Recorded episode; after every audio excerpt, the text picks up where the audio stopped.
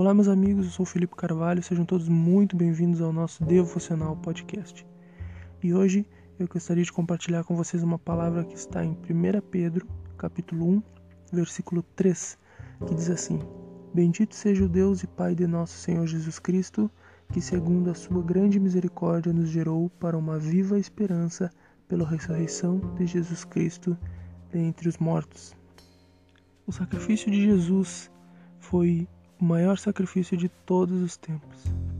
E com isso, ele nos deu acesso a uma vida eterna, a sermos uma nova criatura e a partir daí podemos enxergar com a ótica de Deus através do Espírito Santo e nos prepararmos para um novo tempo que virá posteriormente.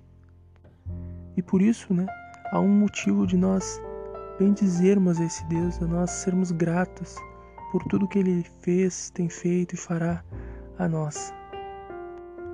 Talvez você olhe e pense assim: nossa, mas as coisas estão tão difíceis, né?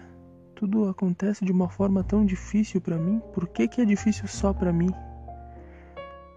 Quem sabe não é a hora, né? O momento de você apenas bendizer ao nome do Senhor, apenas dar graças a Ele por Cristo, pelo sacrifício da cruz de Cristo, que ressuscitou e hoje nos dá essa oportunidade de estarmos aqui.